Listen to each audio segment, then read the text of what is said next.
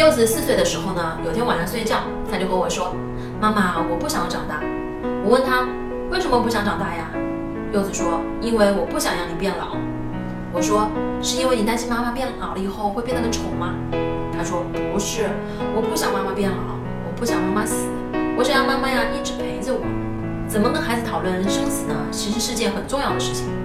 有很多本书啊都是讨论这个问题的。有一本呢专门写给小孩子的，叫《蔚蓝色天》，就是讲一个人死了以后会有什么样的状况。心理学家有一个建议，就是我们要跟孩子做死亡教育。最好的比喻呢就是大树，让他看一棵大树，让他知道啊这个大树有生长、有开花、有结果。秋天要落叶，落叶就相当于死亡，但落叶可以用来滋养这个根。让大树呢长得更好，这就是生命生生不息的循环过程。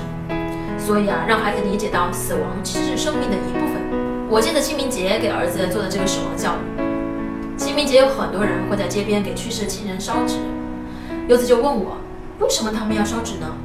我说他们在用烧纸的方式去跟去世的亲人沟通，希望去世的亲人呢能够接受到他们的爱。孩子们呢是很爱自己父母的，就算父母打孩子，孩子都爱父母，这个呀是真的。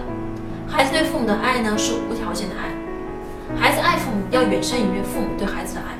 可能你已经觉得对孩子已经很好了，已经掏心掏肺了，但其实孩子对你的那个爱呀是刻骨铭心的，因为无论你多糟糕，无论你多坏，他都会爱你。家长们可以跟孩子一起看一个电影，叫做《寻梦环游记》。《寻梦环游记》啊，其实是一个很好的死亡教育，家族之间的联系，心中的怀念。到最后，你并不一定知道那个亡灵节一定要存在，但是你心中的怀念对于逝去的人是有用的。